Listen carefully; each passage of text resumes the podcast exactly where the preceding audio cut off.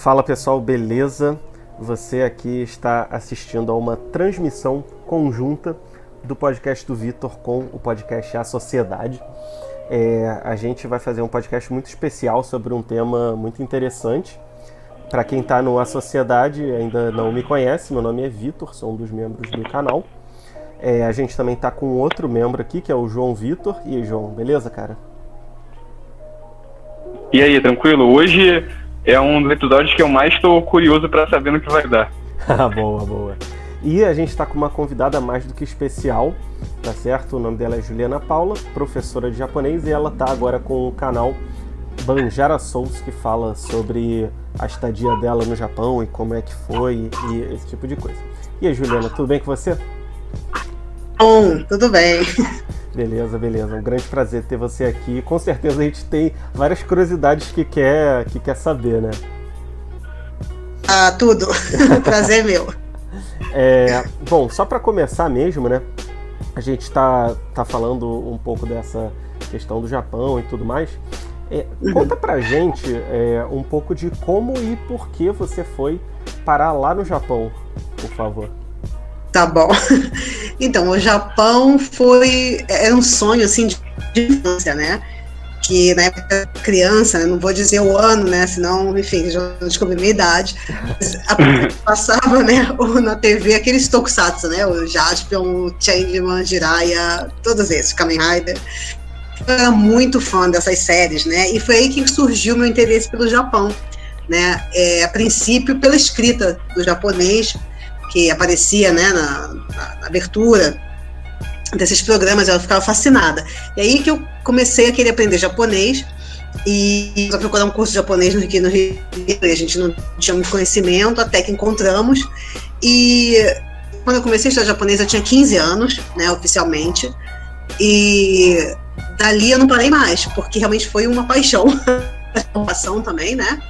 E Bom, e dali o sonho de ir, ir ao Japão sempre né, esteve presente e na época da faculdade, né, para o vestibular, eu optei por fazer letras português e japonês, que na época só tinha na UFRJ, e eu fiquei sabendo que tinha bolsas de tinha possibilidade no Japão com bolsas de e, e eu comecei a me dedicar para esse sonho, na verdade, e enfim, quando eu estava no segundo ano da faculdade, eu consegui a primeira bolsa para estudar no Japão e assim eu fui parar né, pela primeira vez. A segunda vez também foi através de bolsa de estudos, mas aí não era bem de estudos, era um programa do governo japonês é, chamado JET Program, e que recruta jovens é, ao redor do mundo que saibam a língua japonesa, é, estejam, sejam formados, né, e para trabalhar em repartições públicas né, do, do Japão. Então, essa foi a segunda vez que eu fui, e a segunda vez eu fiquei um total de seis anos.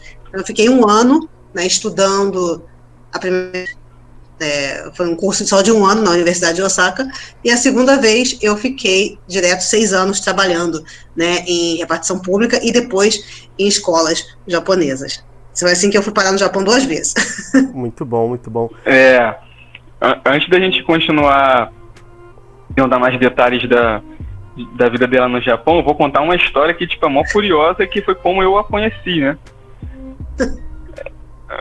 É, ela tinha um blog, a Juliana, que se chamava Tabibito Soul, né? Hoje é Banjara Soul, não é isso? Isso, isso, isso. E eu não lembro como eu cheguei no Tabibito Soul e eu mandei e-mail para ela, falando que meu sonho sempre foi pro Japão, etc, etc. E a gente trocou, chegou a trocar alguns e-mails há muitos anos atrás, né? Uhum. Aí. Aí acabou que eu, eu meio que deixei um pouco esse sonho de, de ir pro Japão de lado, porque eu tava achando que era impossível e tal. Até que ano passado eu deu na minha cabeça que eu, que, que eu queria aprender japonês. Uhum. Aí comecei a procurar uma professora de japonês na internet e tal, e achei ela. E, tipo assim, não sei porquê, é, algo me dizia que eu tinha que falar com ela, sabe? Aí eu fui, consegui o contato dela e tal, e tipo, aí eu descobri, tipo assim, caraca, era você que eu trocava e-mail, não sei o que, né? Pô, super inusitado, né? do Rio de Janeiro, né? É, isso aí. Vários anos depois, e agora Nossa. ela é minha professora de japonês e eu tô aprendendo com ela. Que bom. Muito bom, né, cara? É. E, pô, interessante que, assim, é, pelo menos eu vejo, né, que o pessoal todo do Brasil que tem algum interesse de cultura japonesa, é, de, de, morar lá, que seja, começou vendo anime, tokusatsu, esse tipo de coisa, né? Verdade, a geração é, com certeza. Estão até passando de novo, né, na TV, né? Voltando a passar uns meses atrás aí, os tokusatsu da época. Aham. Uhum. Não, e assim, eu, eu, eu, confesso que eu tentei de verdade, mas eu não consegui gostar de Tokusatsu. Sei lá, para mim é muito é. datado, sabe? Não sei explicar. Sim. Eu até vi o, uma temporada nova do Super Sentai, mas pô, pra mim não rolou, sabe? Mas você acompanha? Deve ser o mesmo que acontece comigo com o anime. Não, não acompanho, né? Não, não. Às vezes, bom, às vezes, agora tá passando domingo, né? Na, e uma vez ou outra, às vezes eu lembro, ah, eu tô fazendo alguma coisa, eu deixo ligado, eu fico meio que matando a saudade daquela época, né? Mas acompanhar e acompanhar é, os tokusatsu novos, isso aí eu já não acompanho mais. Né? Quando eu assisto são os velhos mesmo, né? E só. E acho que todo tokusatsu você né, não sente essa intimidade né, com o tokusatsu. É a mesma coisa comigo com anime. Uhum. Né? Com anime eu não consigo também gostar né, e achar assim tão interessante. Eu sei que tem um. Né, a pessoa vai matar depois desse, desse áudio, mas né, eu sei que o pessoal ama. A maioria dos meus alunos, né? Anime, a maioria está fazendo japonês, estuda japonês justamente tá pensado né, a assistir os animes e tal. Mas é uma coisa que eu nunca senti muita. ter começado pelo Tokusatsu, né? Então, falta de ver gente de verdade né, na tela e não desenho. Então, é uma coisa que né, até hoje eu não, não consegui superar isso. Uhum. É questão de familiaridade. Eu fiquei. Também, né? Eu fiquei Sim. chocado quando ela me falou que não, que não gostava de anime. Traidora do movimento, pô, que isso. Aí, pois ó, é. Só pra... Eu também tinha, eu acho que o primeiro anime seu, gente, eu não sei nem o nome, era um de um, um pessoal que jogava futebol. Era de um negócio de futebol. Ah, que, super que campeões, passava. provavelmente. Isso, foi o primeiro assim que eu vi que. Eu vi não, assim que, né? Aí eu fiquei com raiva porque eles iam substituir algum tokusatsu na época, eu fiquei com raiva, eu fiquei, peguei ranço do, do, do anime naquela época. Bom, bom. E só para fazer o último comentário, quando eu era criança eu também queria ir pro Japão. É, eu, eu, gostava de desenhar, né? E eu queria ser desenhista lá. Só que acabou Nossa. que eu fui seguindo por outros caminhos, né? Hoje, se eu fosse, seria, seria por turismo mesmo, né? Mas é interessante Sim. isso. E, Nossa. É, pois é, nossas histórias aí com, com o Japão, que realmente é encantador, né, cara? Assim, é. eu, eu de fora já sei que a cultura de lá é encantadora. E imagino uhum. você estando lá, que deve, ser, deve ter sido fantástico, né? Sim, acho que é muito mais do que. É o sonho de todo mundo que estuda japonês, né? O que alguma coisa do Japão é ir né, realmente para o Japão. Acho que é, quando eu cheguei lá, realmente um, fazer um choque, né? Porque na época não tinha tanta informação. Foi a primeira vez que eu fui foi em 2000, né? Então, claro, já tinha internet não tanto quanto é, hoje a gente tem acesso a tanta informação, né? Uhum. E eu, a informação que a gente tinha do Japão geralmente era do quê? Da TV ou dos nossos professores de japonês, até japoneses, mas que também tinha uma, uma, uma imagem já meio desatualizada do Japão, né? Então eu vi que não era nada daquilo pensando uhum. que eu tinha ouvido dos professores, né? Então acho que não foi esse, né? Então, veio que o Japão não era aquilo tudo que eles falavam, né? Mas que era muito bom, sim, mas diferente do que eu tinha ouvido, né? Mas é, é, muito, é uma sociedade muito interessante, assim, muito, muito. É tão diferente da nossa, né? E os conceitos, tudo, é, é muito interessante, sim. Né? E acho que um aprendizado mesmo para a vida, né? Você conviver, você tá lá, você ter essa vivência, né? Não tem preço, realmente, né? Sim, e aproveitando a deixa aí que você acabou falando, qual, qual a maior diferença, na sua opinião, entre a sociedade brasileira e a japonesa, assim, que tipo, te impactou, que você até talvez não esperasse? Uhum. Olha, foram tantas coisas. tantas coisas, tanto pro bem quanto pro mal, né? Mas assim. Uhum. Uh, eu acho que a gente tem uma imagem do japonês, né, aqui no Brasil, é, talvez um pouco estereotipada, né, não sei, e muito se fala, ah, os japoneses são frios, os japoneses, os japoneses são aquilo, e eu acho que reservados, com certeza, isso aí tem, realmente não, né, muito diferente, né, do brasileiro e tal, é, são mais reservados, mas o que eu sentia depois que quebrava com os japoneses, né, eles demoram um pouco a, a, a confiar né, na outra pessoa. Principalmente se você é estrangeiro, demora um pouco mais. se você fala japonês, já quebra bastante essa barreira. Uhum. E, e, mais uma vez, essa barreira quebrada, você ganha, assim, amigos e colegas para a vida toda. Então, eu tive, assim, com os japoneses que eu de, de, receber tanto carinho deles, né? é, seja dos colegas de trabalho, do, dos alunos, né, que eu dei aula lá também, enfim, que eu não recebi nem no Brasil, né? Uhum. Então, eu tive essa experiência muito positiva em relação a eles, né? Conhecer eles a fundo, né? Ver que eles realmente são pessoas maravilhosas, né? Por mais que tenha aquela imagem, ah, é sisudo, é isso, é aquilo, mas quando você realmente vem a conhecer os japoneses, eles são pessoas fantásticas, né? Sempre dispostos a ajudar, são muito isso é, é muito, muito, né? E é, acho que diferente da sociedade, acho que tudo é diferente, mas acho que eu diria assim, organização, né? É, principalmente a parte em relação ao trabalho, né? Em relação é, o jeito de trabalhar japonês é muito diferente, acho que não só do brasileiro, mas de qualquer lugar do mundo. acho que todo mundo deve conhecer, já deve ter visto até no YouTube, tem tantos vídeos falando do jeito que eles trabalham. Né? Acho que tem muita coisa positiva, sim, mas também tem muita coisa é, negativa. Né? Acaba trazendo até eles mesmos, né? Então, que é uma coisa que até a nova geração, a geração dos 10, 15 anos para cá, tem tentado mudar, né? Mas é uma coisa tão enraizada que às vezes fica difícil, né? Certas, certas coisas que não fazem mais sentido hoje em dia, né? uhum. né? Nas empresas japonesas, no jeito de trabalhar, é, mas que ainda existe, né? E é difícil e para se adaptar também é muito difícil quem, quem vem de fora. Né? Acho que eu diria, acho que a parte de é, relacionada ao trabalho é difícil, né?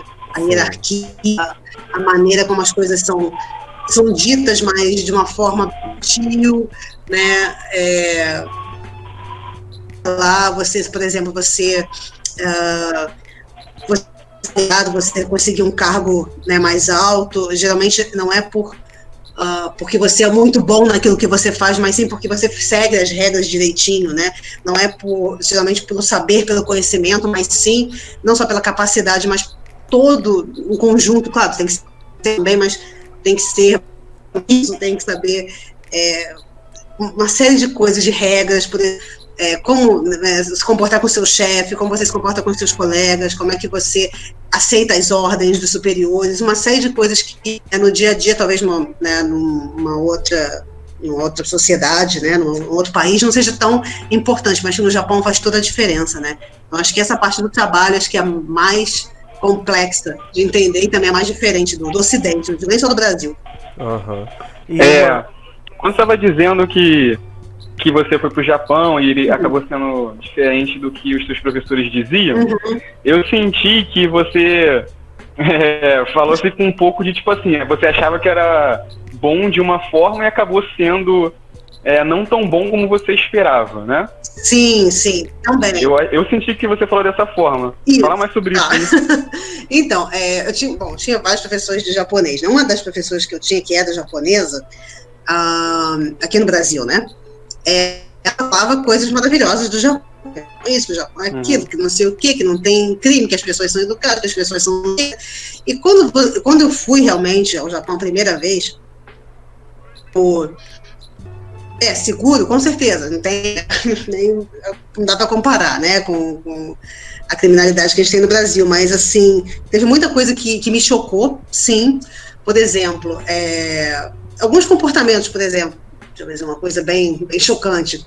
É, isso aí vai, acho que eu já até fiz um vídeo no meu canal sobre que é o fato do Japão tem muitos Muitos o quê? Travou aqui. Mais disso ah, tá, tudo, ah, tá. te alertando no tudo cuidado com tarado. E eu falei, gente, eu nunca vi isso na minha vida. Só em filme, né? Aquela cena clássica que você tá passando no parque, o cara com, com sei lá, com sobretudo, abre o sobretudo e tá pelado, aquela coisa assim. Mas no Japão, eu não existisse no Japão, porque nunca ninguém tinha me avisado, né? Não tinha YouTube na época. A pessoa só fala que o japonês é maravilhoso, o japonês é educado, que quem não presta é brasileiro, que não sei o quê, e a gente acaba acreditando que no nosso ouvido, né?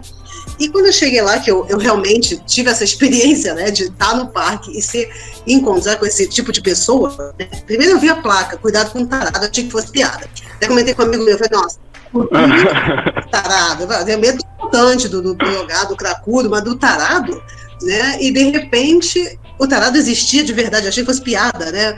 Mas existia. E uma vez eu encontrei, e ele viu dentro do parque, e eu fiquei desesperada. E foi uma experiência péssima, né? Porque, nossa, você não sabe pra onde fugir, né? E o, enfim, me perseguiu até a porta do alojamento onde eu morava, né? Então. Caraca! Assim, foi um negócio tão apavorante, um negócio tão traumático, né? E, e, depois disso, eu escutei outras histórias lá no alojamento onde eu morava, de outros japoneses que uma vez um japonês entrou no alojamento, desculpa, uma vez um japonês entrou no alojamento e foi, uh, porque os alojamentos né? No terceiro andar só, só moravam meninas, que era o andar onde eu morava. Esse japonês entrou lá, não se sabe como, né? Porque tinha até, eh, enfim, código na porta, tudo, enfim, ele conseguiu entrar. Ele foi até o banheiro feminino e ele abriu o, o, a cortina do banheiro enquanto alguém estava tomando banho, uma menina. E a menina gritou, só que a menina gritou e ficou com tanta raiva dele que começou a esbofetear o japonês. E ele não esperava essa reação. Então foi aquele, aquele escândalo, né? E depois o japonês pediu para não chamar a polícia, porque ele era pai de. porque ele né, é, morava ali na vizinhança, o que, iam pensar dele. Foi deixando barato para ele também é, essas histórias, assim, que você fica um pouco, né? E você vê que o japonês é né, tudo isso, mas tem esse lado também muito oprimido né, da sociedade. Eles fazem umas coisas assim que, no, no geral, é, no Ocidente, é, por mais que a gente seja liberal né, na imagem da cabeça deles, mas para a gente choca. Né? Então, essa foi uma das coisas assim, que tocaram assim, muito no Japão. Uhum. Essa parte do. É, é sobre isso sobre isso, é assim, tipo, a imagem que a gente tem, isso tem muito em anime, mangá, né, etc. Esses caras tarados com várias bizarrices, né?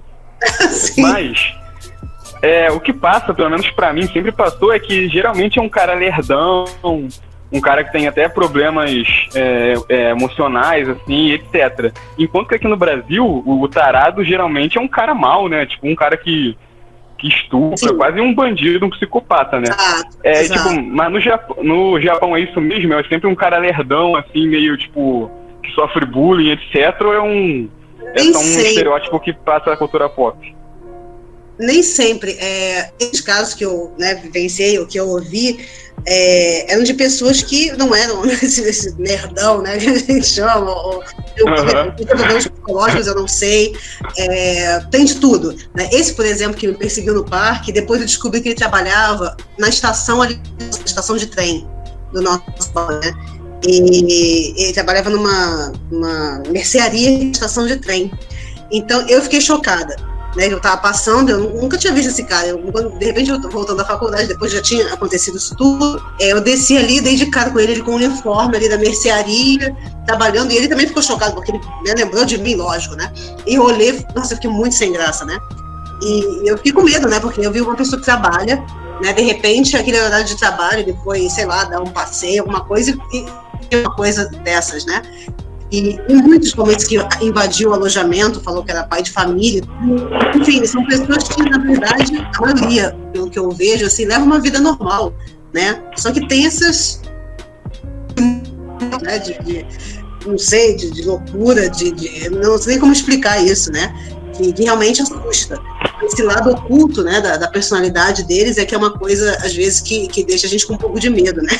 Uhum. então, uhum. Que, né, não dá pra dizer que é só um nerdão, porque o você olha assim, é uma pessoa tudo comum, né? Você não dá nada por ele, assim, dizer que um cara trabalhando ali, trabalhador e tal, é fazer um negócio desse.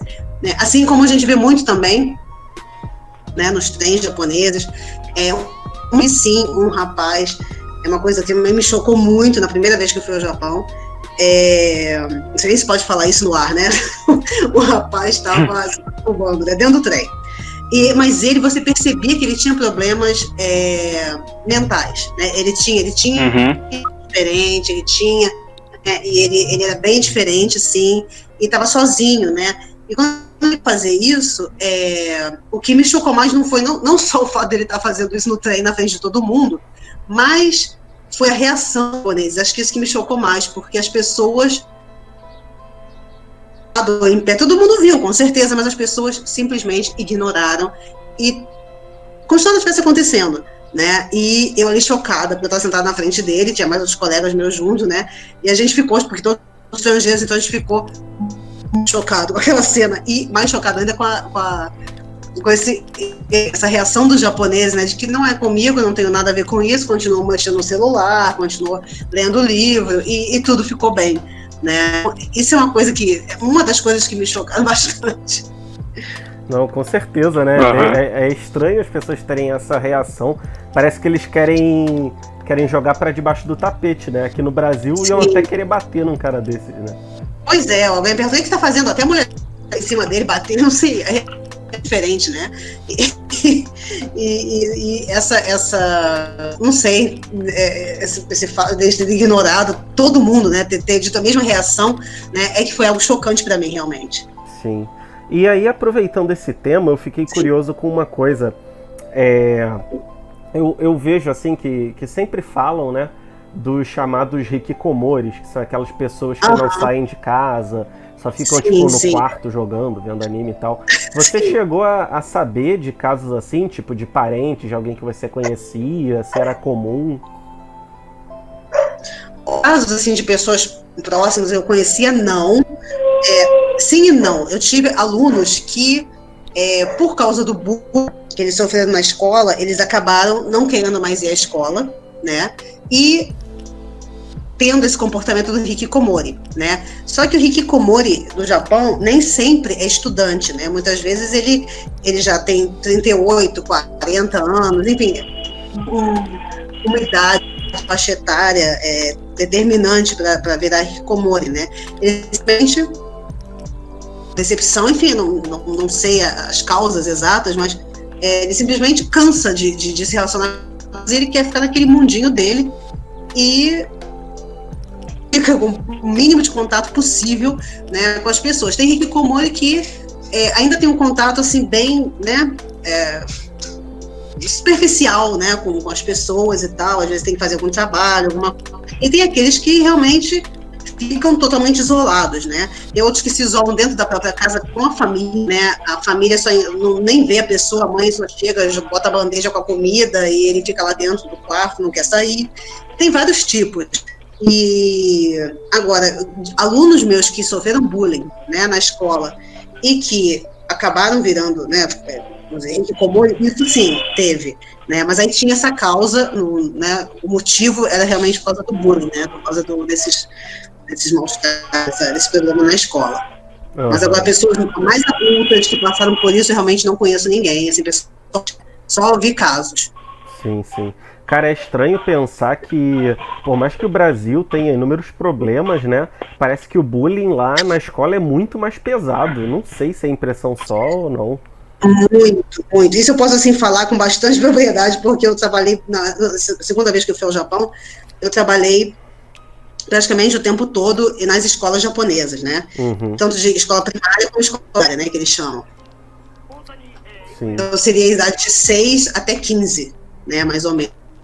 E, e, então a gente vê de tudo, né? Vê de tudo.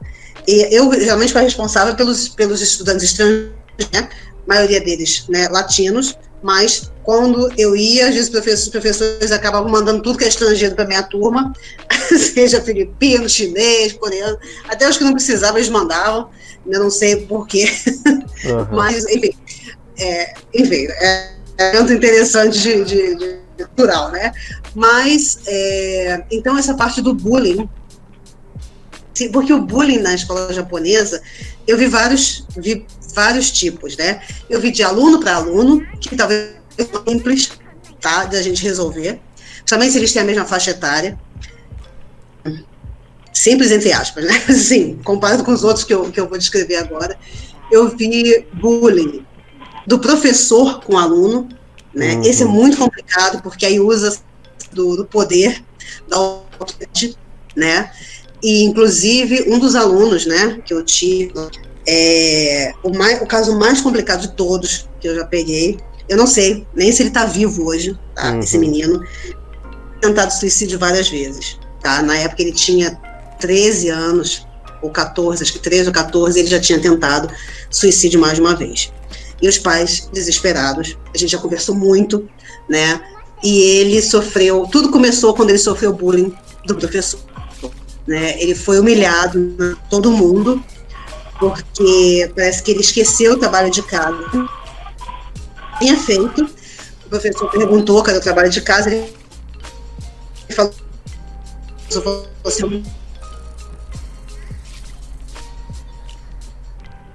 e humilhou, falou um monte de coisa, e, e o professor também incitou a turma a meio que a, a ignorá-lo, falar algumas coisas para ele, e enfim, tudo isso.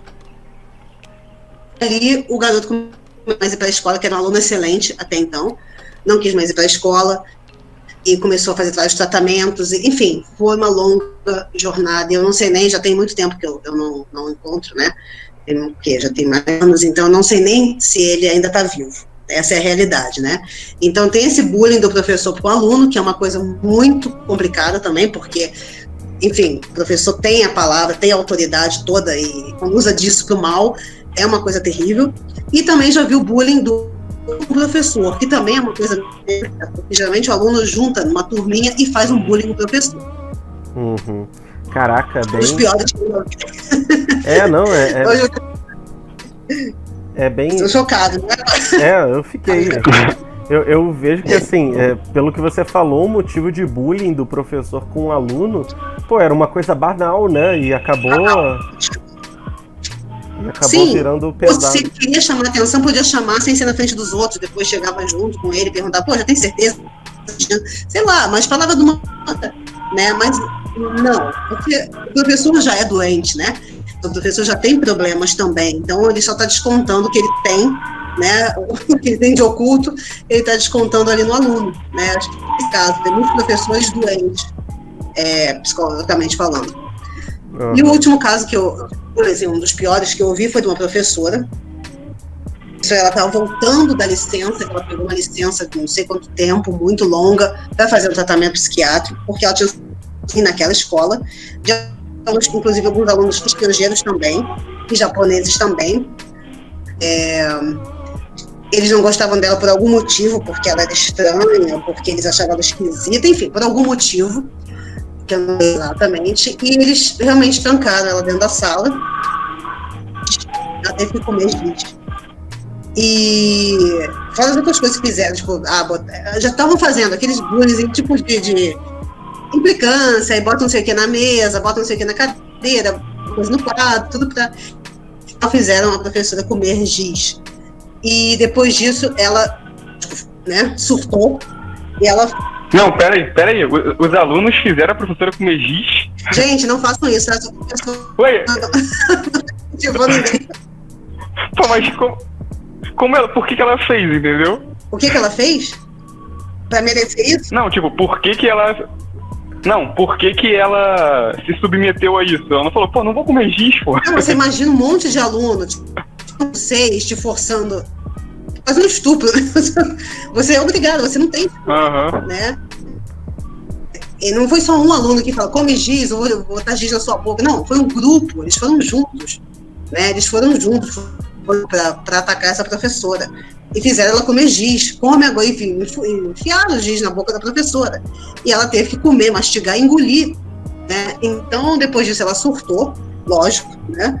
E, e ficou um tempo afastada. E quando eu conheci, ela estava com licença, né, desse afastamento. E, e mesmo assim, ela estava ainda bastante abalada, ela não era uma pessoa normal. Ou ela ainda estava tomando remédio, eu não sei. Mas ela não estava no seu melhor estado né? Tanto que sumia quando aparecia lá, ela, ah, que bom que você chegou. Jogava com os alunos lá e, tipo, né? e, que isso, cara. Cara, pesado, né? hein? Pesado. Conheci os alunos, cara, mas... Eu conheci eles, né? Alguns deles eram brasileiros, tá? E eu conversei, até porque eu perguntei, né? Porque eles eram, porque eles chamam furiô, né? Furiô significa é, o que não é bom, né? São os dois caracteres, o de negação e o de bom, né? Chinês. Então, é o que não é bom, é o que está estragado, Né? Esse é o Furyo. Eles chamam Furyo esses rebeldes, as crianças que saem um pouco do, do padrão japonês, né? Então, Furyo também tem um motivo, né? Que muitas vezes está dentro do ensino, do próprio ensino, do próprio sistema. E alunos, eles que me contaram a história toda. Né? A gente fez uma comédia sim, porque estava implicando com a gente, não sei o quê. Enfim, eles tinham vários problemas com a professora, e no final todo mundo se juntou e fez isso com ela, e fizeram isso com ela, né? Enfim, mas eu sempre ia é, com um pouco de temor para essa escola. e eu falo, gente, eu não gosto de giz, mas, né, mas assim, por incrível que pareça, essa é uma das melhores escolas que eu já trabalhei, porque os alunos têm tanto respeito por mim, e eles nunca. A primeira vez que eu pisei nessa escola veio um grupinho de japoneses, né? Desses furiosos, tipo bem de filme, de novela japonesa, sabe? Todo, todo lado, não sei o quê.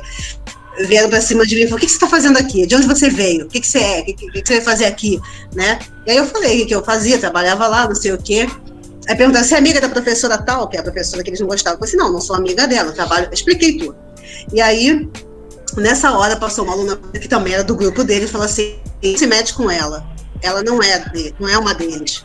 E aí pronto, todo mundo passou a me respeitar. Eu entrei na escola e todo mundo, ah, né, me cumprimentava, ah, eu gostei, nossa, sensei, chamava de sensei. Falei, nossa, tô fora a aula aqui, né? Mas só pra constar, mas, mas aqui, qual era a é, idade é, deles? É. Oi?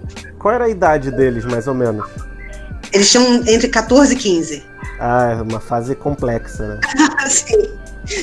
Não, mas tipo assim, é, aqui no Brasil, a gente sabe, né? Principalmente aqui no Rio de Janeiro, que tem escola que tem bandido, né? E Sim. tem alguns alunos até que tem tipo um certo domínio, né, na escola e tal. No, no Japão, claro que o, o, que eu vou falar, como não fui no Japão ainda, né, vai ser sempre de anime, série, etc. Uhum.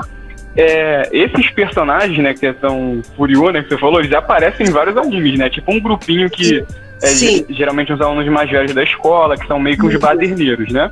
Isso, exatamente. Só, só que nos animes e séries, etc., eles sempre me passou uma imagem de que eles não passavam de baderneiros, não, que, tipo assim, que eles não faziam mal, entre aspas, o, uhum. a única coisa que eles faziam era bullying, entendeu? Sim. Mas eles não têm nenhum tipo de envolvimento com crime ou, ou com violência ou algo do tipo, não, né? Ou tem? Então, a maioria não, porque o que eles cometem é tudo dentro da escola, né? Geralmente uhum. o lugar de, revolta, de, o maior lugar de revolta para eles é a escola. Eles simplesmente detestam a escola.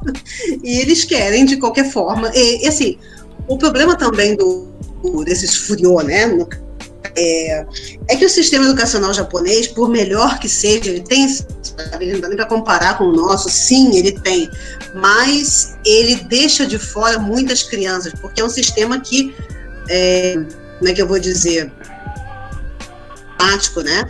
É, é aquela forma, né? Você ou você se adapta ou você não se adapta. E quem não se adapta, quem é um pouco mais, tem uma opinião mais forte, às vezes uma pessoa que questiona, às vezes um aluno que, que enfim, os questionamentos e que não serão ouvidos na escola japonesa, curioso, tem muito disso, né? Então, claro, que outros problemas também, às vezes tem problemas em casa, tem, sim, vários, vários outros fatores, né? Mas o sistema uhum. também é um, um, um, fator importante na, na, nessa criação né, de Furiô. Uhum. Então, é, esses Furiô, muitas vezes, a revolta deles maior é da escola, então eles querem é, realmente debochar, detonar, humilhar, né? Dentro da escola. Né? Agora, tem, lógico, os que extrapolam. Agora, chegar a, é, realmente a cometer um crime, é, acontece sim de ter bullying, no caso do bullying, que foi, rolou e virou um assassinato, né? Uhum. Um homicídio. Né? E vários casos. Tá? Até não só de, de, Quando a gente fala furioso, a gente sempre pensa de adolescente de 13 a 15, de 16, mas teve caso até de criança de escola primária que matou a outra. Crimes horrendos, né? De 10, 10 anos, mais ou menos, 10, 11 anos. Então, é um negócio muito forte. E acontece também esses furiô. É, que eles fazem, que até aparece também nos animes, nas novelas, né? Também via bastante. Eles gostam de. Nem, não quer ir para a escola, então eles ficam né, é, vagabundeando, pela, é, vão pela rua, e, e, muitos deles querem fumar, então eles arranjam um jeito de fumar, fuma escondido. Só que na escola japonesa você tem que ir de uniforme, o uniforme é óbvio, né? E tem uma, uma a polícia geralmente, ou o pessoal do bairro, no bairro, né, que a criança mora. Então, parece uma coisa meio, né, é, antiga, mas o, pessoal do bairro não perdoa. Se vê um de uniforme, do horário escolar, fora da escola, na hora eles ligam para a polícia. Ou liga para a escola e fala, olha, tem um estudante, porque é, no uniforme tem o nome da escola, né? E o símbolo. Uhum. Já liga, olha, tem. Eles são os, os promotores da, da, da, da os vizinhos. E vezes você está fazendo ronda e encontra esses guris, né? Esses rapazes, fazendo baderna, conversando. E aí, lógico, né? É, não pode prendê-los, então leva para a escola de volta. Mas aí a, polícia que vai esse tipo de coisa. Né? E aí o nome da escola fica sujo, é aquela vergonha, porque o japonês tem muito disso, essa coisa da honra, né? As escolas prezam muito por isso, pelo nome. Então, tudo isso é, faz parte do, do, dos furiô, desse mundo né, do, do furiô, né, que a gente vê muito, né, nas, nas novelas também tem faladas sobre esse tema, né, e, e tem, lógico, saem dos limites, infelizmente tem. Uhum. Caraca, sinistro, hein? Quem iria imaginar? pois é, nem eu. Nem eu. Pois é. E aí, João, pergunta alguma coisa aí dessa vez, né, ao invés de mim. É, é, eu tenho duas perguntas que eu queria fazer há muito tempão, antes que eu esqueça, eu vou fazer. Pode fazer. É, quando você falou sobre suicídio, por Sim. exemplo, o, o, Japão é o país que tem mais suicídios no mundo, se não é o primeiro, é tá, tá entre os primeiros, né? É, pá, pá, e fazendo, é, fazendo um paralelo aqui com o nosso Brasil, né? O Brasil também é um país que tem mais um dos países que tem mais homicídios no mundo, né? Uhum. Se não é o primeiro.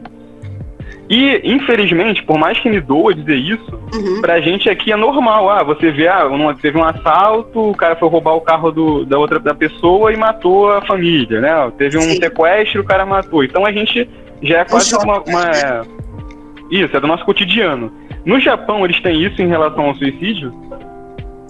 Hum, não chocar, de achar muito comum, não. Na verdade, não. Ainda assim, é, por mais que tenha tanto suicídio lá, ainda assim é um tabu. As pessoas não gostam muito de falar sobre isso, né?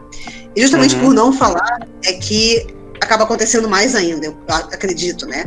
E, e no Japão, essa coisa do suicídio, não só no Japão, acho que na Ásia como um todo, né? Você for ver, não só Coreia, principalmente, até no mesmo, né? você tem é, uma taxa de suicídio alta. E é uma coisa meio assim, eu diria, porque honra, né? E então, muitas vezes, claro, a gente sabe que não, é, nem tudo é um, é um samurai, né? Mas assim, isso já vem de muitos anos, né? De muitos séculos. Né? Essa questão uhum. de eu prefiro me sacrificar do que causar um, um, um incômodo para minha família, ou causar um incômodo para a sociedade, ou causar. O japonês tem muito né? De nunca ser um incômodo. Né? Se você estudar assim, mais a língua japonesa, você vai perceber quantas coisas existem na língua japonesa que para expressar isso, né? Essa coisa uhum. de, de desculpe, de, de pesado para você, né? Isso é muito japonês, né? Esse conceito e também lógico o nome dele, da família, o não causar nada de ruim para ninguém. Então ele acaba, né? Muito calado, né? Ele não compartilha muito do, do que ele sente ele não, é, não se abre muito. Isso já é uma coisa cultural. Então, esse também é um fatores, né? Porque que eles acabam, que acaba explodindo. Sentido, né? É, claro, outros já estão mais assim, né?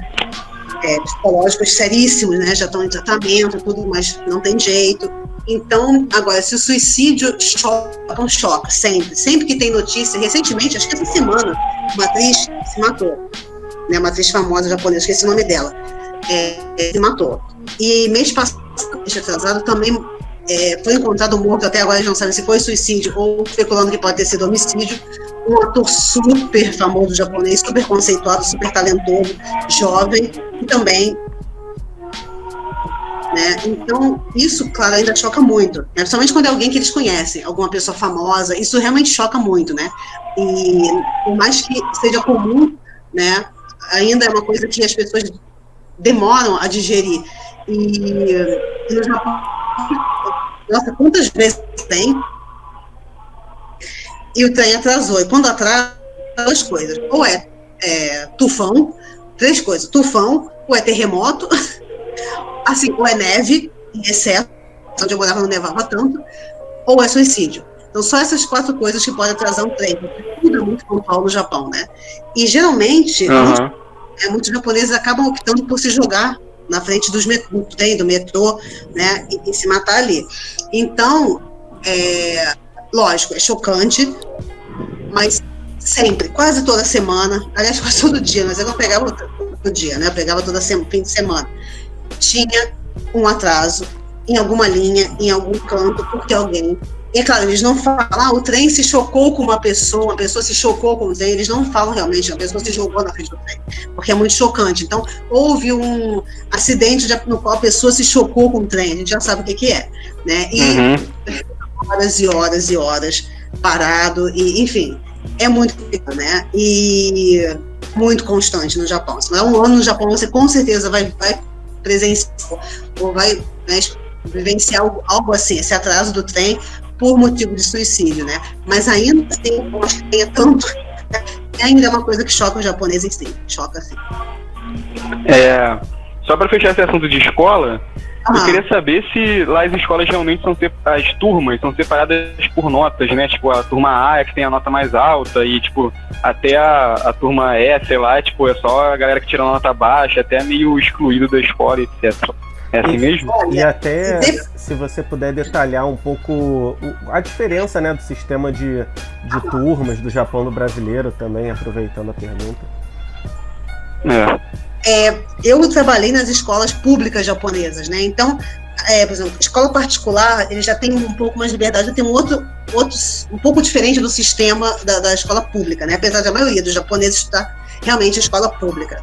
E então essa parte da, de turmas é, separadas, eu nunca vivenciei nas escolas que eu trabalhei.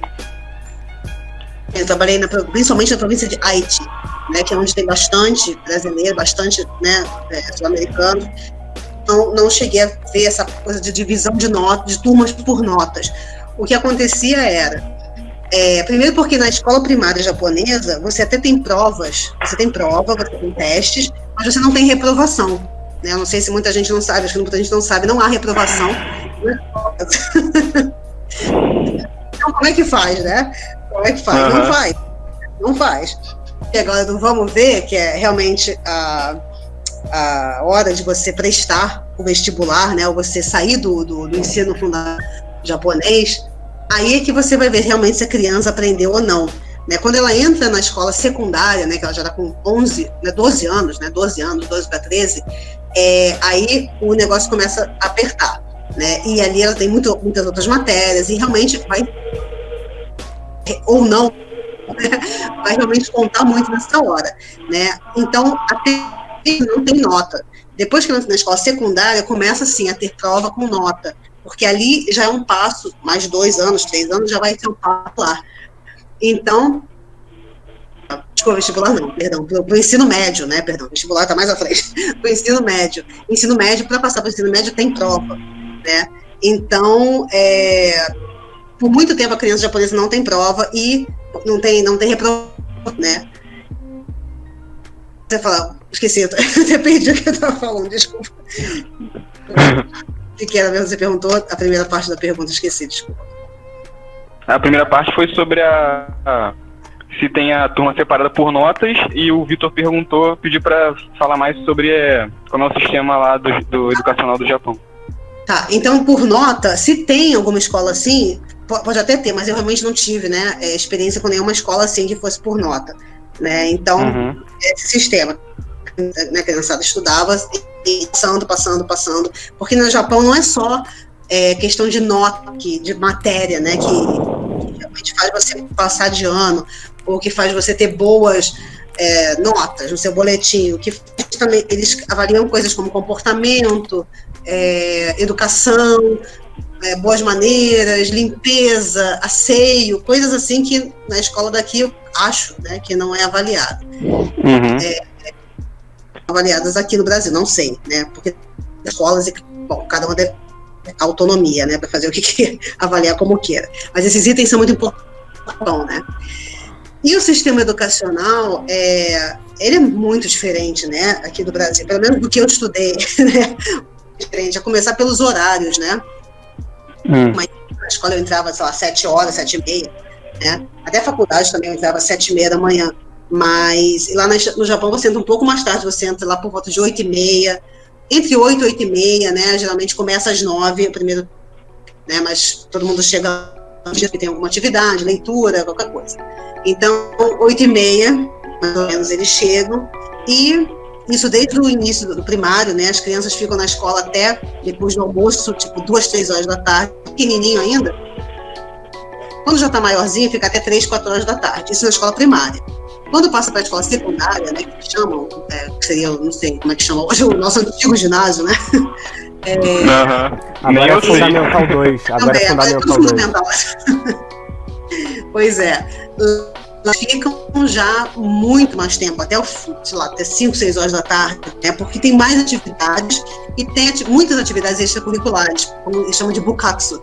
Né? Bukatsu são esses, essas atividades extracurriculares, então você tem muitos esportes, você tem é, a parte cultural, né, se você quiser, é, enfim, tem, tem parte de informática, tem o que você gostar, né, você tem, é meio que o optativo obrigatória, né, uhum. é opcional pessoa vai encher o saco para você fazer e parte de um.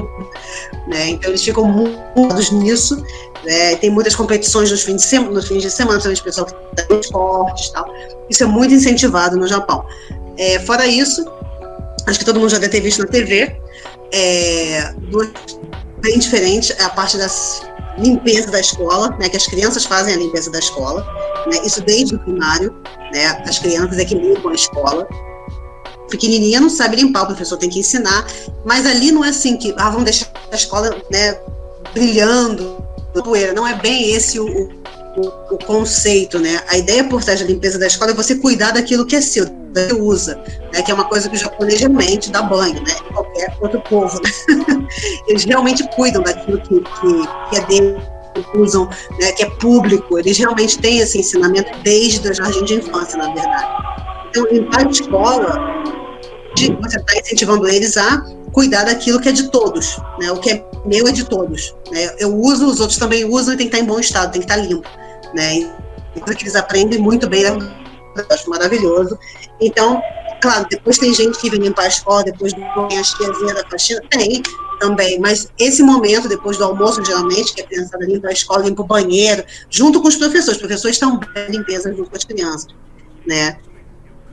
Bem diferente daqui, né? Porque eu acho que se, por exemplo, minha mãe, se ela vi, quando era criança, se alguém botasse para limpar a escola, ela ia falar, meu Deus, não tem empregado nessa escola. A mentalidade é outra, né? Uhum. né? Ela ia ficar revoltada, mas você vê que é diferente da, da, da, cultura. E aqui é mais a gente da escola. Bom, a escola, toda escola japonesa, eu estou falando das escolas públicas, né, principalmente, elas têm a merenda escolar, é, merenda é totalmente pensada por nutricionistas e balanceada, então é, os professores também comem da mesma merenda, né? Quase nenhum professor leva a marmita, porque a maioria dos professores tem prazer e sente assim, orgulho de comer a comida da escola. Eu também comia, né? Quando eu trabalhava lá, eu comia junto com as crianças, comia junto com os professores. E é uma experiência muito interessante, né? Todo dia tem um cardápio diferente, né? Enfim, é, tem muitas coisas diferentes, lógico. São as matérias, a maioria a gente tem bem parecido, tirando a língua japonesa, né? Que, né? Mas o resto é, é mais ou menos a mesma coisa. E o que mais que eles têm? Eles têm educação moral e cívica, né? Que a gente já não tem mais há muitos anos. É, isso, né? E algumas tem aulas de inglês, tem bastante aulas de inglês também. E as atividades curriculares que ocupam bastante o tempo deles. Tem aulas de natação também na, na época do verão. É, enfim, eles passam o dia inteiro tem muita coisa para fazer, né? Então, acho que essa seria a principal diferença. E, lógico, o fato de você não ter essa avaliação, né, essa reprovação, não tem reprovação na escola japonesa. E a pessoa vai passando, vai passando, vai passando até hora, né, na hora, na hora de prestar o médio. E aí é que a gente vai ver quem realmente aprendeu e quem não. Uhum. Os japoneses mandam os filhos desde pequenos para o tal do Juku, que são os cursos preparatórios né? Então a criança, né? Aquela agenda louca lá da escola, mas depois da escola, geralmente os pais ainda mandam para os cursos preparatórios para estudar matemática, japonês, enfim, para garantir que eles vão no futuro para o ensino médio e posteriormente a faculdade. Então eu diria que são essas as, principais diferenças. E lógico, a hierarquia, né? Existe na escola japonesa, entre os, o, o, mais velho e o mais novo, o aluno, isso tudo que é, diferente, né? acho que aqui do Brasil. Uhum. E só, só uma dúvida, ainda, ainda em relação à, à, educação japonesa, a gente sempre vê, eu e o João, né, pelo menos que nós gostamos de animes, a gente vê os clubes, essa coisa né, das atividades de esporte, cultural, Isso. a gente vê os alunos realmente interessados naquilo na maioria das vezes. Mas na Sim. vida real, eles realmente são engajados ou eles fazem meio que por, porque são cobrados, obrigados a isso? A maioria, sim, é engajada, assim, porque, na verdade, eles têm várias atividades, né? Então, você acaba encontrando alguma coisa que você gosta de fazer. É, seja, por exemplo, geralmente no, no, na escola, no ensino médio tem mais opções, né? no, na escola secundária tem mais opções, né? Porque tem, é, você pode para a parte de artes marciais, você pode para a parte de Yakyu, né? Que é o beisebol, que é o esporte principal do Japão, você pode fazer parte do clube de futebol, você pode fazer parte do vôlei, você pode fazer parte do, de dança, música. Não são, a maioria deles gosta, né? Uma coisa ou outra você vai encontrar área, sei lá. Sempre vai ter uma coisa que essa gosta, né? E aí elas realmente se empenham. Muitas delas vão para a escola pensando só nisso, né? Uhum. Elas acabam encontrando até uma vocação, na verdade. Muitos deles, eu tinha, eu tinha um aluno brasileiro que ele não era tão bom assim nos estudos, tá? Porque tinha dificuldade com a língua japonesa, falava muito bem o japonês, tinha deficiência na escrita e na leitura, por ele ter chegado uma idade avançada. Então, ele ficou faltando uma parte boa, né, da, da, da gramática para ele, tudo, aquela base. Né? Então, ele falava muito bem o japonês, assim, coloquial, né, mas japonês informal, do dia a dia, mas ele não tinha uma base boa de língua japonesa. Mas ele era tão excelente. Além dele ser um ótimo aluno assim, em relação a comportamento, ele era muito educado, os professores dele, ele era muito. Como é que eu vou dizer? Tinha um ótimo comportamento para o padrão japonês, né? Uhum. Muito bom no futebol, né? Então, o professor, quando ele foi fazer o. Ele terminou a escola secundária, ele foi a, a prova pro para o ensino médio, né? Ele não, não lembro se ele precisou fazer prova ou não, mas ele conseguiu uma recomendação da própria escola dele para uma escola de, de ensino médio que era muito forte nessa parte do futebol, que tinha um time de futebol muito forte daquela cidade. Vindo né, naquela escola, e isso, né? Então ele teve que. Esse, esse talento dele né, sobressaiu, então ele não tinha notas excelentes, faltava uma coisa, mas eles conseguiram comportamento dele, da disciplina e para ele ser bom no esporte, eles conseguiram essa vaga para ele nessa escola. Né? Então, enfim, é, a criança sempre acaba. É, sempre, é uma forma também de achar uma vocação né, da, da, da criança também. Uhum. Pô, interessante porque, por mais que tenha todas essas falhas né, que, que você acabou mencionando, né, realmente dá para pessoa encontrar alguma coisa mesmo não tendo as notas excelentes, né? O que acaba sim, sendo muitas sim. vezes o caso aqui. Claro, você entrar numa faculdade japonesa, você passar no vestibular, você tem que ter nota, né? Isso aí é, é né, vai valer muito. E o nome, né? No Japão é muito importante. Que faculdade você se formou? Você estudou? Isso tudo conta muito depois no emprego, né? Agora, é, então isso é uma coisa que os estrangeiros não sabem, não sabem, né? Na época a gente tinha que explicar, porque às vezes ele achava que tem, porque não estava repetindo de ano, porque a nossa mentalidade, ah, meu filho não repetiu de ano, tá ótimo. Uhum. mentalidade brasileira, né? E não era. Na reta final, a criança não conseguia, não conseguia passar nem para o ensino médio. Né? E era uma frustração muito grande para os pais e para a criança também. Às vezes a criança não sabia que não sabia nada. Sim, né? sim. Então a gente sempre fazia reunião com os pais também, estrangeiros, né? Falando, gente, tem que preparar, tem que se preparar para esse momento, tem que realmente vocês estão aprendendo, uma série de coisas, né? Porque é, é uma. É, agora, oportunidades eles têm. E uma coisa que tem que mencionar aqui, a gente falou várias coisas ruins do Japão, mas uma coisa assim, que eu realmente é, tem professores que são problemáticos? Sim, mas eu tenho que tirar o chapéu, porque a maioria dos professores que eu conheci eram pessoas que realmente tinham uma dedicação impressionante, né, uma dedicação, nossa, imensa, né, tinha aquela, aquela coisa missão professor, uma coisa assim de, né, isso é uma coisa que eu, eles e professores assim que faziam além, né, do, daquele horário da escola, eles iam, ficava atrás do aluno, ficava atrás dos pais, para o aluno poder para passar no, depois no ensino médio e tal. Escolas procuravam, eles faziam o que podiam, né? E dentro mesmo da, da, da, escola também, com as dificuldades que eles tinham, tinha professor que me ligava depois da aula e conversava comigo, eu não sei o que fazer com esse aluno, ele é estrangeiro, os pais não estão entendendo, conversar. E ficavam pensando depois das, das 5, 6 horas da tarde, ficavam pensando ainda no que, que vão fazer com a família do aluno. Isso, assim, sabe, era. É, você vê que é uma vocação, eles encaravam realmente como uma, uma missão, né? Isso, assim, eu, vários, não foi só um, dois, eu vi muitos professores assim, e, e para isso, assim, realmente eu tenho que tirar o chapéu. Né? Assim, isso tem que ser. Nossa, eu adoro esse tipo de professor japonês e eu tenho todo o respeito Uhum. Aí, João, bem parecido com aqui no Brasil, né? Pô, igualzinho, igualzinho, tô lembrando dos meus professores aqui quando. Principalmente quando eu estudei na escola pública, pô, igualzinho.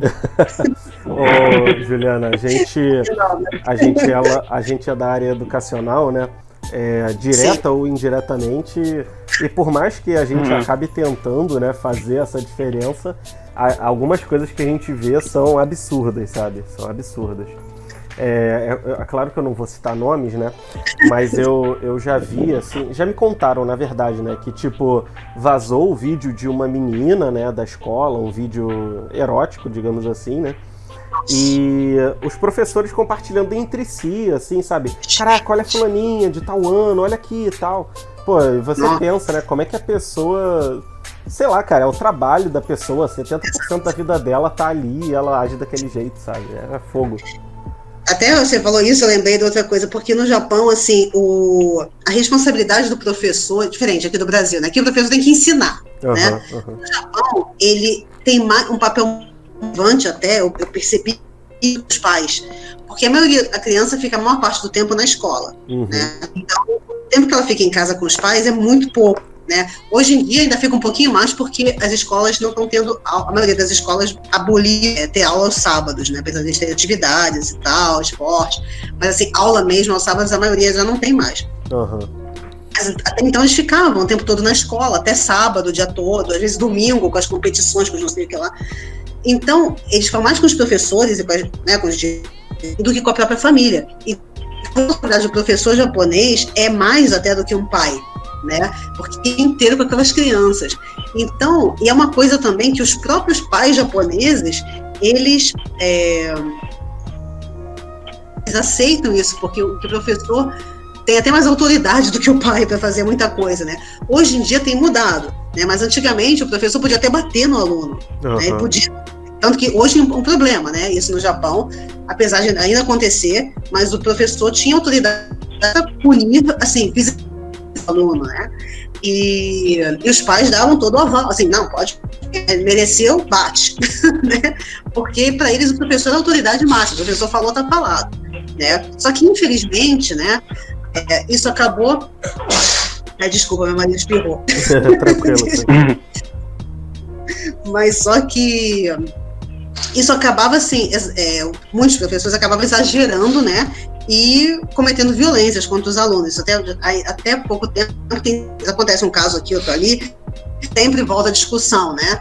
Que já é proibido, não ser, não é mais incentivado a punição, mas continua acontecendo meio que escondido, né? E, mas assim, a autoridade que o professor tinha, né, respeito também, é muito grande, até hoje é grande, né, mas já foi até maior, né, e essa coisa do professor ter o aluno quase como um filho, né, era uma, uma, relação muito bonita, né, aliás, tem uma novela chamada é, Kinpachi Sensei, né, acho que é, não sei, terceiro ano, não sei, Kinpachi Sensei, uma novela muito antiga, 70, 80, mas ela mostra assim, exatamente como é que é a relação entre o professor e o aluno, né? E acho que o japonês tem tanto essa, essa coisa do professor e aluno, é, é uma coisa tão forte que você tem vários filmes e várias novelas disso, né? Então, é muito interessante, é muito interessante. Uhum. Pô, muito bom. E, assim, você, você falou, né, um pouco que realmente os japoneses às vezes demoram para se abrir, depois são pessoas muito boas. E assim, uhum. uma coisa que eu sempre aprendi, até na escola, é que os japoneses, eles têm muito essa questão de. É, às vezes até mesmo xenofobia, sabe? Um preconceito uhum. contra pessoas de outros países. Porque eles têm Sim. bem marcada aquela identidade, né, japonesa. Uhum. Às vezes até, pelo que eu ouvi, até com chineses e coreanos, né, que são Sim. próximos ali. E eu queria saber o que, que eles tendem a pensar dos brasileiros especificamente. Olha, é difícil, porque assim, dizia, né? Exatamente porque analfabeto, sim, né? Eu vou até contar uma experiência que eu tive lá, mais de uma. Mas assim, tem também é, é, dizer, tem, tem um lado xenófobo com alguma. Xenófobo, mas é um lado conceituoso com razão. Vou dizer por, o caso dos brasileiros, por exemplo, né? Uhum. É, a gente começou, lá no Japão, os brasileiros começaram a chegar em peso, né, mais ou menos no início da década de, final da década de 80 e início da década de 90, né? É, quando estava tudo um caos aqui, as coisas estavam boas no Japão, o pessoal começou a né? Chama Dekasegi, né? A, a migrar e. Enfim, naquela época, o pessoal que foi realmente, trabalhar e, e conseguiu até ganhar o respeito dos japoneses e tudo, muita gente está lá até hoje, os filhos nasceram terceira geração. É, e mais um pouco visto, né, os brasileiros, e agora era só segunda geração, agora já é terceira, já é quarta, já não sei o quê. Enfim, é, só que lógico, é, caráter não tem nada a ver com nacionalidade, mas infelizmente, né, um muito grande no número de brasileiros de 90 nos anos 2000. E, infelizmente, muitos brasileiros não direto, assim, brasileiros que não estavam nem aí, eles iam para trabalhar, né, trabalhar em fábrica, nada contra, é, é, ninguém incentivava, de repente já não tinham essa, essa ideia de entender a cultura local, entender como é que o Japão funcionava, né? Ganhar dinheiro, mandar dinheiro para o Brasil, ou de repente gastar o dinheiro comprar as coisas que eles queriam, muito consumismo, muito isso. E aprendiam nada da língua japonesa, não se misturavam com os japoneses, faziam um grupinho com os brasileiros, ficava um negócio meio um gueto brasileiro contra japonês, e ficava um negócio meio chato princípio, o japonês, é, eu não pensar os brasileiros, mas assim, eles não, não são pessoas ruins, né? Só que você tem que quebrar o gelo, né? Você tem que saber dançar conforme a música para poder chegar até onde você quer. Né? E a maioria dos brasileiros não tem essa paciência, eu acho, né? Eles nem estavam interessados em entender nada do Japão, nem da cultura, nem nada. E, infelizmente, teve casos cometendo crimes horríveis no Japão, inclusive homicídio. Teve um caso, né, uns anos atrás, e muitos brasileiros na prisão no Japão, tá? Vários delitos, drogas, eh, enfim, muita e, e é uma coisa que, lógico, sujou muito a imagem do Japão, né? Por mais que as fábricas reconheçam que os brasileiros são são fortes, são, têm mais resistência que muitos outros, muitos outros povos, mas sempre ficam um pé atrás porque tem muitos problemas. E, coisas brasileiras, né? Então, assim, tem esse lado de ter razão, porque os brasileiros extrapolaram, não respeita, não tem interesse na cultura, não está nem aí para o Japão, não está nem aí para o japonês, para a japonesa, e isso, lógico, é uma coisa que ninguém gosta. Então, o japonês vai começar a tratá-los de acordo com o jeito que eles são tratados, né? Isso, somente em lugares que tem muito brasileiro, como Guma, Haiti, Gifu, essas províncias que eu citei.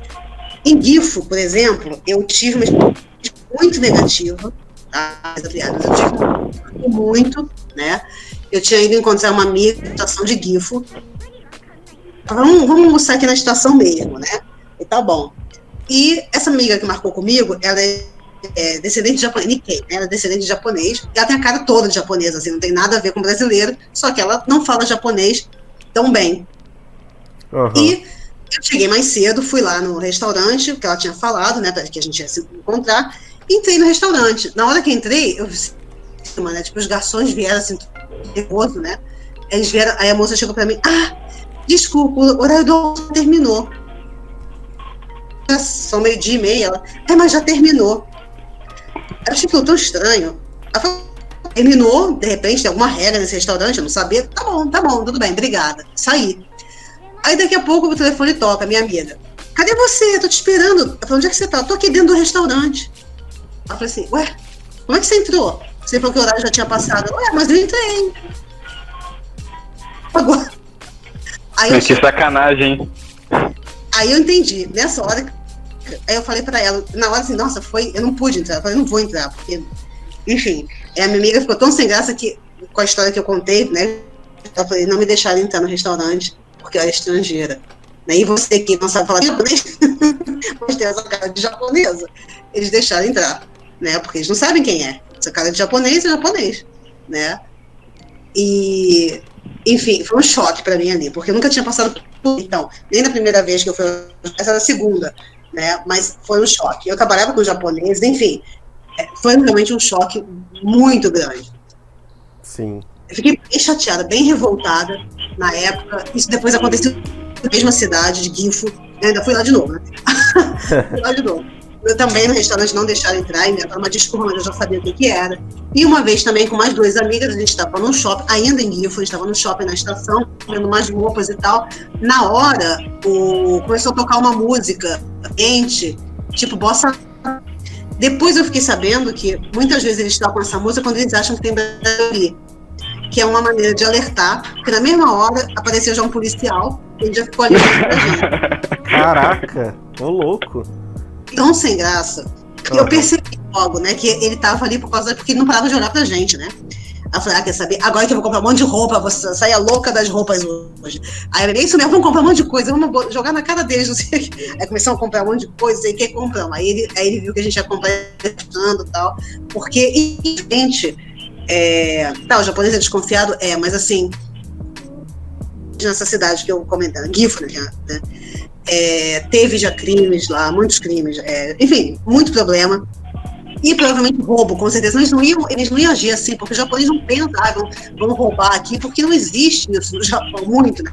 Claro que tem os, alguém, o pessoal que rouba os livrinhos, não sei quem, revistinha na, na biblioteca, na, na livraria, mas assim, não é uma coisa tão comum, né?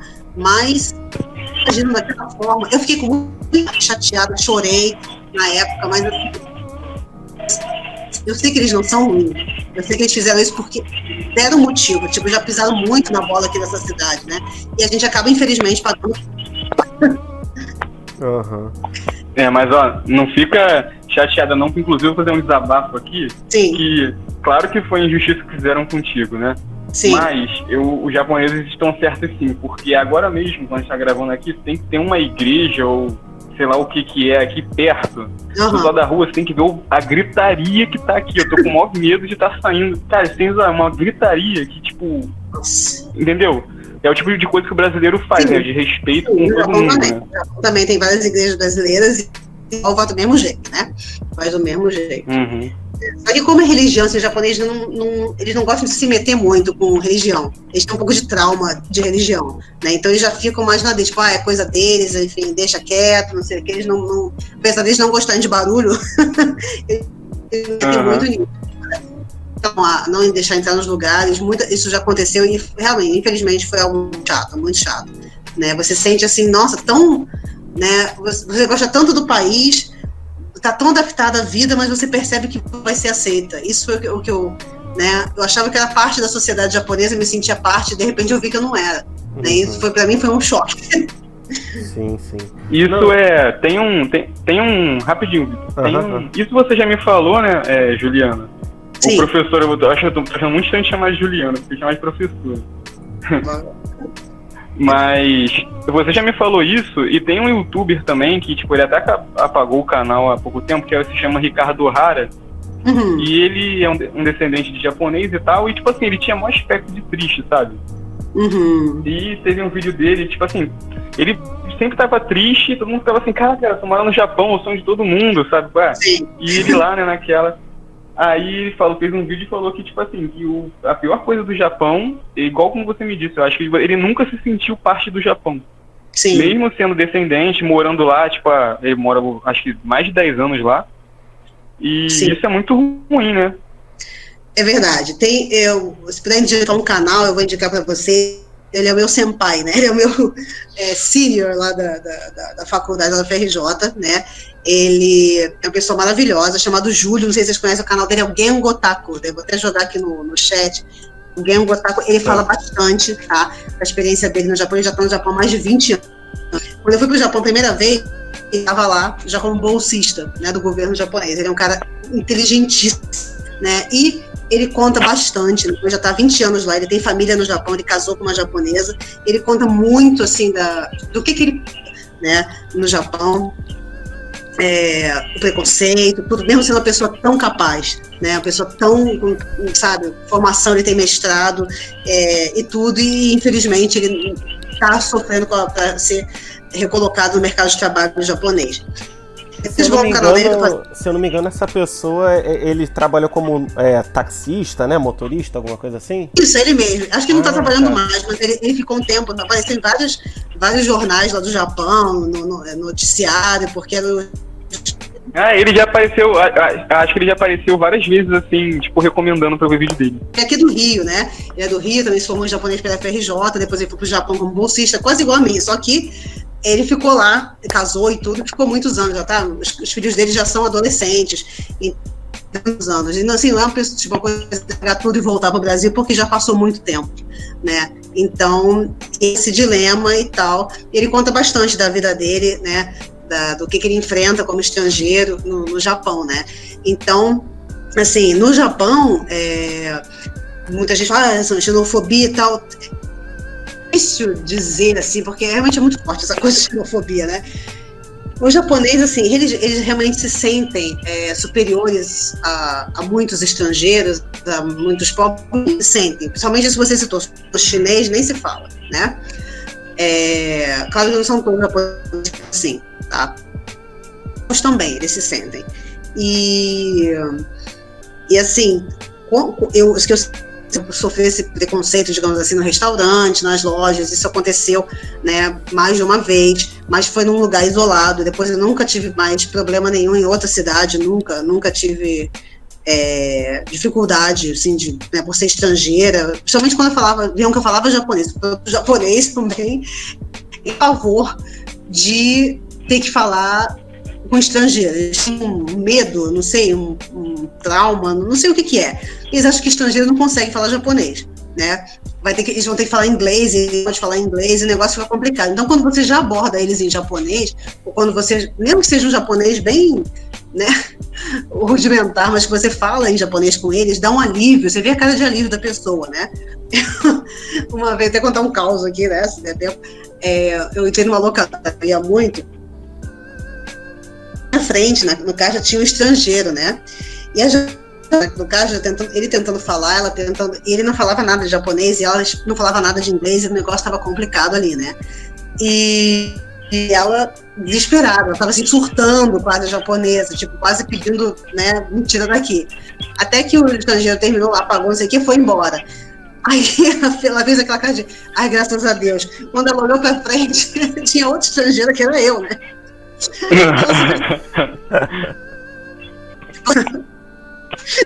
Ela falou assim, ai não, meu Deus. Aí eu fiquei tão desesperada que eu falei assim, calma, eu falo japonês. Ela, ah, ai meu Deus, ai que bom, ai graças a Deus, ai meu Deus. Pronto. Aí eu passei um perrengue com esse americano, americano sabe, com esse estrangeiro, ele não falava nada de japonês, ai que bom, ai meu Deus, ai meu. Olha só, o desespero da menina, né? Uhum. Então eles não têm jogo de cintura, assim, né? Pra, por exemplo, aqui no Brasil, meu marido não fala português, quase não fala nada de português, as pessoas, de alguma forma, não falando inglês também aqui, as pessoas se comunicam, não sei como, né? Fala, e aí, tudo bom? Tudo bem? E é Flamengo, não sei o quê, não, Fluminense, sei lá, essas coisas assim, entendeu? E, ah. e o pessoal se comunica, e fala, ah, cervejinha, não sei o quê. eles dão um jeito, né? E o marido vai aprendendo e vai. As pessoas têm mais jogo de cintura com essa coisa de comunicação, né, aqui no Brasil, mas não é isso no Japão. É, o diferente assusta muito o japonês, né? Então, é, quando a gente que fala japonês, para eles é tipo, graças a Deus, né? Então, então realmente, quem quer ir para já tem que aprender japonês porque vai ser uma mão na roda. Não achem que vão chegar lá falando, porque por mais que tenha gente que fale, sabe falar inglês muito melhor do que os brasileiros, só que eles não falam. Uhum. Eles a vida escola, sabem ler, sabem interpretar texto, mas falar eles não falam, né? E mesmo que falem, eles têm tanto medo e receio de falar, né? E também de, de o japonês tem essa coisa de não querer aparecer na frente dos outros, não querer mostrar que sabe na frente dos outros. Isso é muito japonês, né? Desconfiado. Então, por isso eles não. Essa coisa de. Né? Aqui o pessoal, mesmo sem saber falar, quer falar. É. não, mesmo. né? Então é totalmente diferente. Então, por isso falo, gente, estude, se quer ir para o Japão, aprende japonês, que senão passa perrengue. Uhum. Não, e até uma coisa que você falou, né, da questão dos brasileiros ficarem, ficarem em patotinhas, né, de brasileiros, né, que você falou há um tempinho. É, eu, eu vi, acho que algum canal desses aí que tem até bairros de brasileiros, né? Sim, tem. Que isso até eles, eles ficam tanto nisso que acaba. E, e ele tava mostrando, né, que tipo no nas placas de lojas tinha escrito em japonês e em português, mas aquele português de Google Tradutor, né? Todo zoado. Sim, tanto que até no, no trem e no metrô de Nagoya, né? É, que Nagoya é a capital da, de Haiti, a província de Haiti, onde vivem muitos brasileiros, né? Então, Nagoya, principalmente fim de semana, o pessoal vai todo passear em Nagoya, tem muitos, né, muitos bairros legais e tal, dos restaurantes, enfim. É bem cosmopolita, uma das maiores cidades do Japão para lá. E então no metrô, na única cidade do Japão que eu vi isso, talvez em uma tenha, mas eu não sei. É, eu vi, quer dizer, tem anúncio do, do trem, né? Dentro do trem, em inglês, em chinês, não sei o quê, e em português. O número de brasileiros que, que mora né, na província de Haiti, porque eles colocaram o anúncio no trem em português. Né, Cuidado abrir a porta, a porta vai se abrir, não sei o que, não sei o que lá, né? Próxima estação, tudo em português. É interessante. Né? Então, tem, porque tem um número considerável de brasileiros. E, e, as lojas sim colocam placas em português porque o brasileiro compra. Eles consomem muito no Japão, né? Uhum. Eles gostam bastante a economia do Japão, porque é, eu via muito isso, o brasileiro ficar muito deslumbrado, né, quando chegava no Japão, porque muitas pessoas que foram trabalhar no Japão, é, a gente sabe, né, que as coisas que, por exemplo, vamos dizer um iPhone, não, nem na época acho que nem tinha, mas assim, é, o preço que você vai comprar aqui no Brasil, assim, fora da realidade, fora do comum. E no Japão você vai pegar, o preço justo. Mesma coisa com uma TV de última geração, um, um, computador, tudo do melhor de última geração, você paga um preço tem como pagar. Né? E aqui é sempre né, aquele desespero.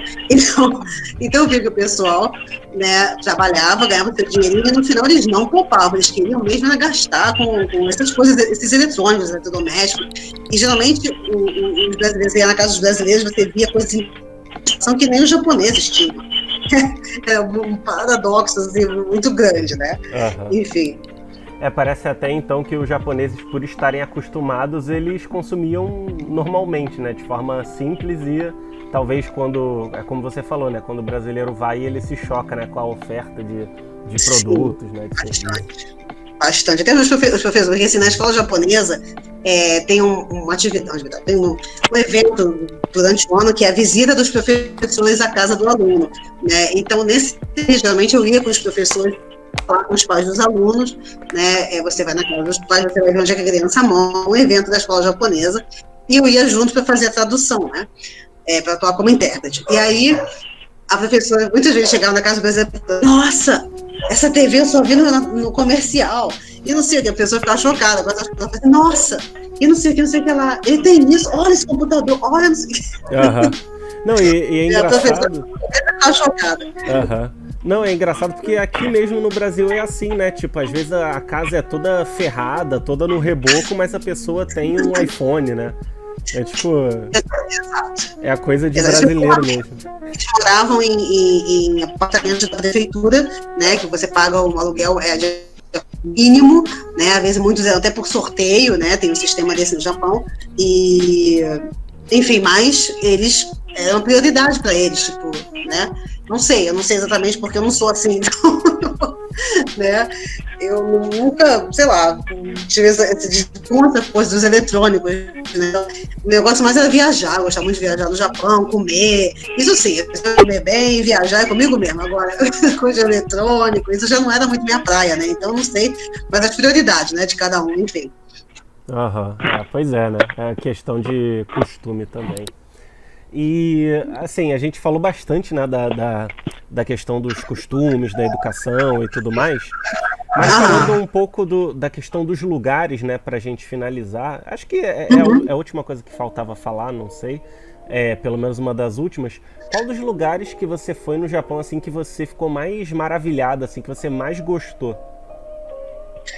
Olha, a minha cidade predileta de todas, todas, todas, assim, Japão, né? Tem outros, outros lugares assim que eu amo né? no Japão. Assim, número um é Kyoto, né? Por quê? Porque eu amo coisa antiga, né? E Kyoto é tipo o berço de coisa antiga do Japão, né? Você sente aquela aquela vibe, né? Aquela, aquele clima de coisa velha, mas ao mesmo tempo tem um lado muito também mas você vai passando, vai na parte mais tradicional, passando naquelas ruelas, né? e, e, aqueles riozinhos, é muito Japão aquilo, né? Você só vê em filme, né? Um negócio assim muito surreal. Mas quando você chega ali, ali você se fala, nossa, eu tô no Japão. E é um lugar lindo, né? Porque são reconstruídas também, enfim, por incêndios, por guerras, enfim. Mas você tem, é, principalmente o Kyoto tem, é linda em qualquer estação do ano, né? As estações do Japão são bem marcadas, né? E se você for no, na primavera em Kyoto, você consegue tem uma experiência maravilhosa depois de cerejeira, né? O sakura, né? Vão estar tá lá é, lindas na beira dos rios e aquele riozinho, é, é, tudo muito bonito, muito poético. E as folhinhas vão caindo e aquela coisa toda. E se você for no, na época do inverno, que tem o momiji, né? Que são aquelas folhas vermelhas, é, vermelhadas, né? Tá, que vão cair nas árvores, uma coisa bem de outono, também é maravilhoso, né? Não só Kyoto, ali bem no centrão mesmo, né, na Paísca, como também as mais montanha, né? Também tem lugares assim, templo, se você gosta de templo, nossa, Kyoto é, é tipo é um templo, né? ambulante. É templo que não acaba mais. Muita é, budista, shintoísta, tudo. Né? Você tem o Kinkakuji, que é o, o templo daquele templo de ouro, né, pavilhão de ouro, é lá. O Ginkakuji, que é o de prata, também é lá. Enfim, você tem outros templos de Inari Taisha, que é lindo, né? que é todo é, vermelhinho e tal. A gente no Instagram também, esse Inari Taisha é super famoso. Então, tem templos assim maravilhosos, né? Tem uma muito forte, né? Kyoto. Então, por isso, por isso que eu, eu gosto tanto. Né, você tem um lado muito moderno, né? Tem muita conveniência para transporte, tudo, tudo muito, tudo funciona, mas você sai dali daquele centrinho, você começa a andar pelas ruelas, você parece que está numa outra dimensão. E, e, pode até cruzar com uma gueixa, de repente, né? Já cruzamos uma vez lá, né? E foi uma experiência realmente surreal. É interessante. É, é so, sobre Tóquio, né? Ou Tóquio.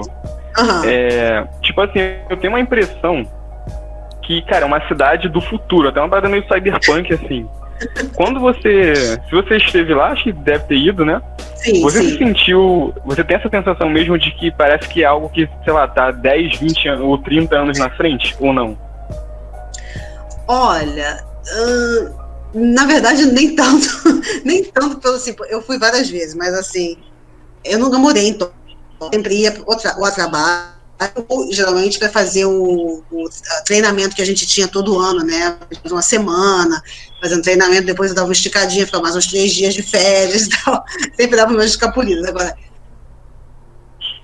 sim, sim, é muito moderno, mas assim, é uma cidade que é muito interessante para a gente passear, para visitar, claro, acho que como qualquer estrangeiro a gente vai achar o máximo, né, porque é muito, muito louca, mas é, mas é uma, eu, toda vez que eu ia para Tóquio, eu, eu cansada, e quando eu voltava para onde eu morava, eu pensava, ah, você virou caipira mesmo do Japão, se acostumar com a cidade grande, ficavam me zoando, né? Os japoneses. Porque eu realmente, eu, Tóquio era tanta informação, tanta gente, tant, tanta coisa, tudo muito que, que, que, me cansava, sabe? Então, era legal, lógico, eu passei bastante, comi bastante, mas depois dos dias eu falei assim, gente, não aguento mais, eu quero ir embora. quero ir embora para uhum. casa, casa uhum. onde eu morava, né? E quando eu chegava lá onde eu morava, que era mais tranquilo, eu ai, dessas... porque acho que era o ritmo genético, né? Não é nada se comparado com onde eu morava, na... muito mais frenético. Tóquio virou, né, pintinha. Mas assim, mas era. É uma cidade tem tanta coisa, tem tanta informação, é, é muita coisa, né? Que é, está tão assim além né, do, do, do tempo, mas sempre me cansou muito. Justamente por essa correria, né? Essa coisa de tudo, tudo ser corrido, os trens, é muito trem, é muita confusão. É, é tem um jeito de você não, não se perder naqueles, naquelas estações de trem, de metrô. Então, é, é uma cidade que, assim. né? Mas, claro, vale a pena visitar com certeza, né? Começar, começar por Tóquio, né? Quem vai viajar ao Japão tem que começar ou terminar por ali, né? E vale muito a pena, né? Porque você vai ter tempo de digerir né, aos pouquinhos mas vale muito, né? Outra cidade que eu, eu queria até esqueci de falar quando eu falei de Kyoto, uma cidade que pouca gente conhece, que é uma província, né? Acho que foi um dos melhores que eu visitei do Japão, porque Kyoto todo mundo conhece, é bem clichê, né? Mas uma cidade que eu recomendo muito e que conhece no Japão é a província de Totori, né? Totori-ken, província de Totori. Totori ela é um pouco desconhecida, mas ela tem lugares maravilhosos, né? Você tem é, as dunas, você tem dunas, né? Nessa, você sente que você parece que está em outro lugar, você parece que está em Dubai, sei lá, porque tem dunas de camelo, tem e você tem um mar, o Japão é lindo, né? Você tem praias maravilhosas, é, já é alto mar, né? Mas você tem lugares lindos para você né, visitar, com aquela vista daquele marzão. É, e sem contar que é maravilhosa, para quem gosta de frutos do mar e peixe, ali é tudo fresquinho, né? É uma cidade pequena, né? Não é muito conhecida, mas assim, eu tive ótimas experiências nessa cidade, não só na parte ali central, mas também quando eu visitei, eu fiz uma trilha, né? Na época eu não sabia que eu tinha que fazer a trilha, se eu soubesse no dia, mas eu já estava lá. Aí, e na verdade a trilha era usada antigamente para é, treinamento. Então não dá para imaginar qual é trilha. Só Jesus na causa, tipo, só Buda na causa, né? Porque realmente a trilha era do mal. Uhum. uma rocha pregada assim na rocha, que ninguém sabe como é que o templo foi parar ali, como é que foi construído ali. E essa, até chegar esse templo tem a trilha, né? E essa trilha que é super, né? tem pedra, tem cipó, subia segurando no cipó, enfim, praticamente um Tarzan maravilhoso. No final, quando você chega lá no topo você fala, meu Deus, eu cheguei até aqui, é uma sensação maravilhosa, né? Então, essa província de Totori, né? Que é, é conhecida, mas quem puder visite, e Kyoto, que assim, é, é o supra-sumo do Japão, né? Uhum. Boa.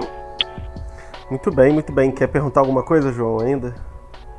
É, duas perguntas, porque uma delas minha namorada que fez, então não posso esquecer. Essa é, aqui, aqui no Brasil a gente vê, tipo, agora a comida japonesa tá na moda, né? Hum, Só que, sim. tipo, eu sei que não é bem comida japonesa, né? Uhum. Principalmente porque uma vez, até lá no, quando eu fiz o curso de História do Japão, né? Uma. Tinha a Michiko, né? Que era uma, uma senhora lá que japonesa, e ela disse que, tipo, no Japão raramente comem sushi, só em ocasiões especiais, etc. Queria saber se você sabe como é, tipo assim, a alimentação do dia a dia do japonês e se realmente uhum. não tem nada a ver com esses fast food que tem por aqui. É, realmente não tem nada que a gente come aqui, que a gente chama de japonês aqui, né? Que é, uhum. O que a gente vê de comida japonesa, mais ou menos comida japonesa, aqui no Rio, pelo menos, né? São Paulo, claro, tem mais variedade e, e você encontra uma comida japonesa mais autêntica, dependendo do local, né? São Paulo, que você realmente parece que está no Japão, o sabor é igual, é impressionante. Agora, aqui no Rio você tem poucas opções, né? Acho que só tem uma ou duas, e comida japonesa assim, autêntica mesmo, e, e, mas também são bem caras. Então não é uma coisa tão acessível o que é acessível do buffet. Geralmente quem faz é o chinês, que é o chinês, o dono é chinês, né? Ou, sei lá. E que nem aqui no shopping perto de casa. O dono é chinês, mas tem sushi e sashimi. Então, uhum. é aquela coisa, mas assim, o, a comida, o que a gente chama de japonês aqui, que é basicamente soba, né? É, não se come isso todo dia? Não. No Japão, não se, sushi se come geralmente em ocasiões é, é, ou festas ou, ou, alguma coisa comemorativa, né? Um evento, alguma festa, o sushi vai estar lá. Isso em casa, né? Quando o pessoal faz em casa, geralmente em ocasiões assim. O sashimi também, né? E agora, você pode comer sushi, se quiser comer todo dia, pode comer também, porque até nas lojas de conveniência vende sushi. Né? É, um pacotinho com não sei quantos, seis, sete sushis, ou, ou veio o bentô, né? Que é aquela marmitinha com sushi também. Aí fica a critério da pessoa. Casa, isso é uma mais para festa, para sashimi é a mesma coisa. Sashimi geralmente o pessoal come é, em barzinho. Tipo os nossos, os nossos petiscos daqui, né? Come sashimi junto com, ou com saquê ou com uma cerveja, geralmente vem nesse, nesse na verdade, a culinária japonesa é muito rica, né? Só que a maioria do pessoal aqui não conhece. Né? O que ficou famoso aqui foi sushi, sashimi e yakisoba. Yakisoba nem é japonês, na verdade, né? É chinês. Mas assim, e o sushi que a gente come aqui também é bem diferente do Japão. Né? Então você tem mais variedade de né? É... E outros tipos de sushi muito mais fresco também, né? A, carne, né? E aqui você acaba tendo aquele, né, o geralmente aquele que tem queijo, que é mais adaptado do paladar brasileiro. Você incrementa com queijinho, com uma manguinha, com não sei o quê, aí vira uma outra coisa, que não tem nada a ver com o Japão. É, sushi com cream cheese, né? Não existe. Sushi com manga também não. Entre outros. Né? Então, isso você não vai encontrar, você vai encontrar aqui. Então, você gosta, aproveita para comer aqui, porque no Japão não vai ter. E, e, no Japão, o sushi, claro, é maravilhoso. Né? E você tem outros tipos de peixe que aqui você não vai encontrar. Enfim, é, é variado. E não só o sushi, mas a culinária como um todo. Você tem muitos pratos, tem pratos típicos de cada região. Você tem, por exemplo, a culinária de Okinawa, né, que é um, lugar bem diferente, a cultura é diferente do, do Japão todo. A comida deles também é diferente, o tempero é diferente. Você tem outros pratos que não são tão aqui no, no Brasil, como okonomiyaki, a delícia, tipo uma, é uma pizza, tipo uma pizza, né? É, já, enfim, é uma delícia. Você tem o ramen, você tem soba, udon, uma série de coisas, né? Que aqui não, são tão famosos, né, mas que são maravilhosos. E você tem, lógico, uma gama enorme de, de pratos também ocidentais né, no, no Japão. E tem não só coisa crua. Ai, Japão, muita gente pergunta, se for no Japão, como é que você aguenta comer coisa crua todo dia? Na verdade, quase não se come nada cru no Japão. só o sashimi, sushi, né? E assim, japonês gosta de comer ovo cru, é, é, o gosto de cada um, mas no geral tudo ou é grelhado, ou é, cozido, né? Não se tem tanta comida assim é, crua, né? Como as pessoas aqui imaginam. Na verdade, quase nada é cru assim maravilhosos. Eu comia, por exemplo, na escola, comia merenda todo dia com as crianças, não, tinha, não tem nada de cru, tudo cozido. É macarrão, é arroz, é, é arroz com curry, é bife, é sopa, enfim, né, é muita coisa, tem bastante variedade. Então, é uma pena até que os brasileiros que moravam no Japão, na época nunca provavam comida japonesa, com medo de não gostar, e na verdade não sabe que está perdendo, porque é muito gostosa. Gosta de sushi, sashimi, vai ter muita coisa para o teu gosto, com certeza. E eu, eu, a comida japonesa é bem suave, né? Ela não tem o gosto pimentado, a maioria das coisas. Então, é fácil da gente se adaptar, eu acho, né? Uhum. É, eu achei bem fechar. surpreendente, porque eu sabia, né, que a comida japonesa daqui é fake, mas não sabia que a maioria não era crua. Bem interessante isso. É, é verdade. É, no Japão você encontra muitos também restaurantes, lógico, comida chinesa você encontra muitos também, bastante, comida coreana também tem bastante, e muito, muitos adoram comida ocidental, principalmente eh, italiana, né? Então você vai encontrar restaurantes assim, italianos maravilhosos, assim, bife, tudo, tudo que você possa imaginar, né? Do, até as churrascarias brasileiras, tem várias cidades do Japão que tem churrascarias brasileiras, os japoneses gostam muito de carne, né? Então você encontra também, em Tóquio tem várias, em Nagoya também tinha uma que eu ia bastante, é, você come comida do mundo todo, eu ia no restaurante do ano, restaurante indiano, a primeira vez que eu comi comida indiana na minha vida foi no Japão, né? Enfim, é, comida tailandesa, enfim, muita, muita variedade, né? É bem interessante, você encontra de tudo. Boa, boa. É, para fechar então, uhum. tipo, qual é o. Eu sei que você já falou que não gosta de anime, né? Mas qual o anime que lá no Japão você percebeu que é o mais famoso, mais presente, assim, tipo, no Brasil é Dragon Ball, né? Talvez Cavaleiro ah. do Zodíaco em segundo. Mas no Japão, qual você percebeu que é o anime que geral fala, que todo mundo gosta, etc? Nossa, desses manos. Ai, não sei dizer. Eu lembro que na época que eu tava lá, dizer, já, já, era famoso, mas acho que o Naruto, né? O pessoal conhecia, todo mundo conhece. Uhum. Os clássicos mesmo, assim, que são os animes mais antigos, que isso todo japonês. É, são desenhos também, né? Então, esse que todo japonês conhece e, tem, e faz parte assim, tipo, do, da vida do japonês, desde pequenininho. Toda criança tem, tem desses animes e tal. O primeiro é o Doraemon, né, que vocês devem conhecer, aquele gatinho que, que tira tudo de dentro do bolso, não sei, uhum. é, é, bem antigo, né, uhum. é bonitinho, é desenho, né, mas é um anime, né, é o Doraemon. Tem a San, né, que é um outro bem clássico, os japoneses adoram, né, todas as idades, e passa todo, passava pelo menos quando estava lá todo, quase o dia na televisão japonesa, Doraemon, Sazaya-san, e tinha é, Chibimaru Kochan, que é um também de uma menininha. Eles são, acho que são da década de 70, sei lá, nem sei de que década que é, mas até hoje os japoneses amam esses três é, animes, né, esses três desenhos, é, né? Tipo Chaves, né?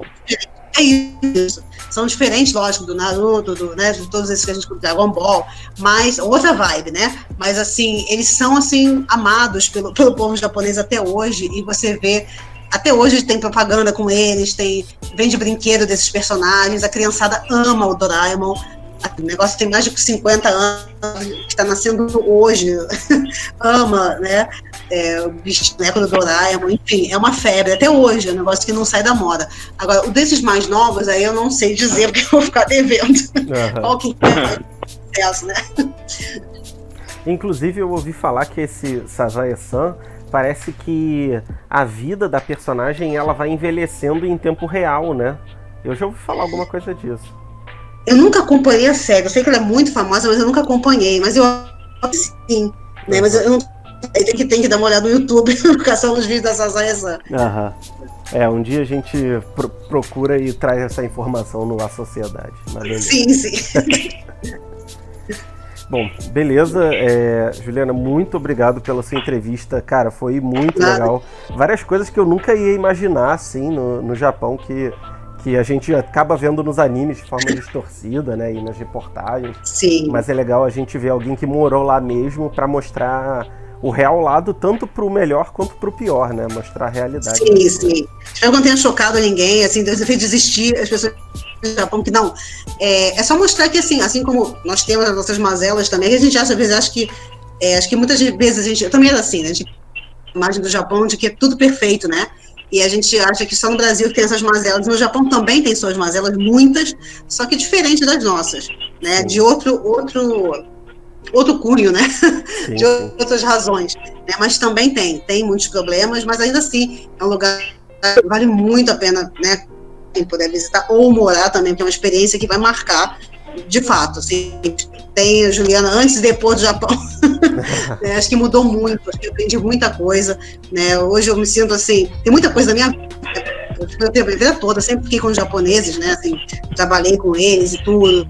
Fiquei muito tempo no Japão, então muita coisa do, do jeito deles, acho que eu peguei também. Também a parte de trabalhar, é, muita, muita coisa. Não a parte louca do trabalho, mas assim, a parte de disciplina, de horário, de, de, de, de sabe, a parte de criativa, a parte de coisa eu, eu adquiri, né? E, e aprendi no Japão. Então, assim, acho que tudo, né? Mesmo que tenha experiências negativas no Japão, assim, só acrescentou né, é, na minha vida. E graças ao japonês, né, mesmo, que me abriu muitas portas até hoje, abre ainda, né, quando eu fui para a Índia, foi graças à língua japonesa que eu consegui emprego, né, e eu trabalhei é, até hoje com língua japonesa, com os japoneses, eu tive poucos trabalhos com língua portuguesa, mas com japonês eu sempre tive muita oportunidade, mesmo fora do Japão, mesmo fora, então assim, né, eu sou muito grata ao Japão e à língua japonesa, né, por ter me aberto todas essas oportunidades. Sim, sim. E assim, claro que a gente vai botar suas informações né, na descrição para o pessoal poder conhecer, mas fala um pouco mais sobre onde o pessoal pode te achar, caso queira uma aula de japonês, caso queira conhecer seu trabalho. Ah, tá bom. É, eu vou deixar. Bom, tem o, tem o meu canal, né, no YouTube, que é o Banjara Soul, né? Uhum. E, só que lá não tem muita informação, tem poucos vídeos, porque na época não tinha, né? Lá no Japão não tinha o canal, o canal eu criei depois que eu fui morar na Índia, mas tem alguns vídeos sobre a escola japonesa, sobre os tarados, tem vídeo lá sobre o tarado também. Quem quiser saber mais, é só acessar. É, além disso, o, meu blog, né, que é o, vou, deixar, vou só anotar aqui, é o Sou, né, porque você, enfim, é, é o Editor Sou, não sei se está certo, acho que tá. É isso mesmo. É isso mesmo, tabibitossou.com, www.tabibitossou.com. Tabibito significa viagem em japonês, né, Tabibito. Então, e tem, quem quiser, se quiser passar depois meu e-mail, pode passar para as pessoas, quem quiser né, saber de aula de japonês, ou quiser alguma, sei lá, serviço de tradução, enfim. Né, ou, se quiser só tirar dúvida em relação ao Japão, não sabe como fazer, enfim, é, Bom, mandem a mensagem, mandem e-mail, né, sinal de fumaça. Eu vou ter o prazer em responder. Muito bom, muito bom. Pessoal, muito obrigado para quem ouviu até agora. A gente se vê no próximo episódio. Novamente, Juliano, obrigado e até mais. Ah. Valeu, valeu.